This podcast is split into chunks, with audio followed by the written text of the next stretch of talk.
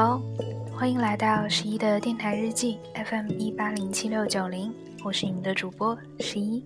Far, far, there was this little girl. She was praying for something to happen to her.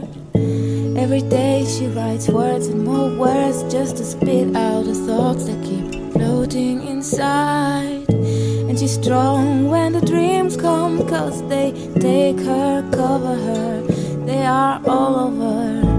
The reality looks far now, but don't go. How can you stay outside? There's a beautiful mess inside.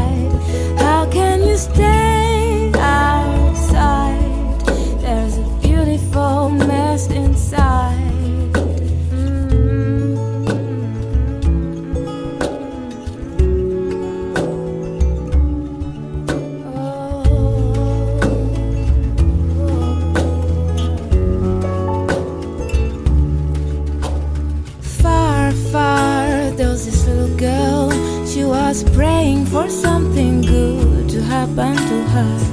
From time to time, there are colors and shapes dazzling her eyes,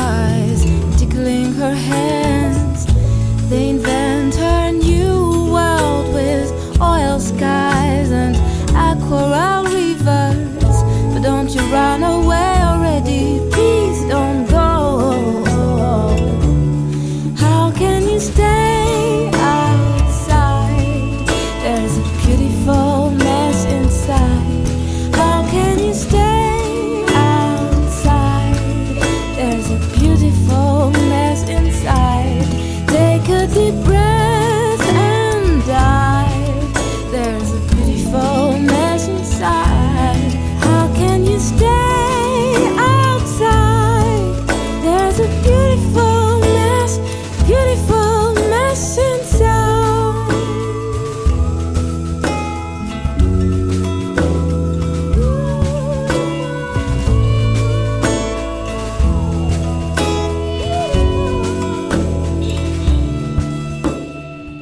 Far, far, there was this little girl. She was praying for something big to happen to her.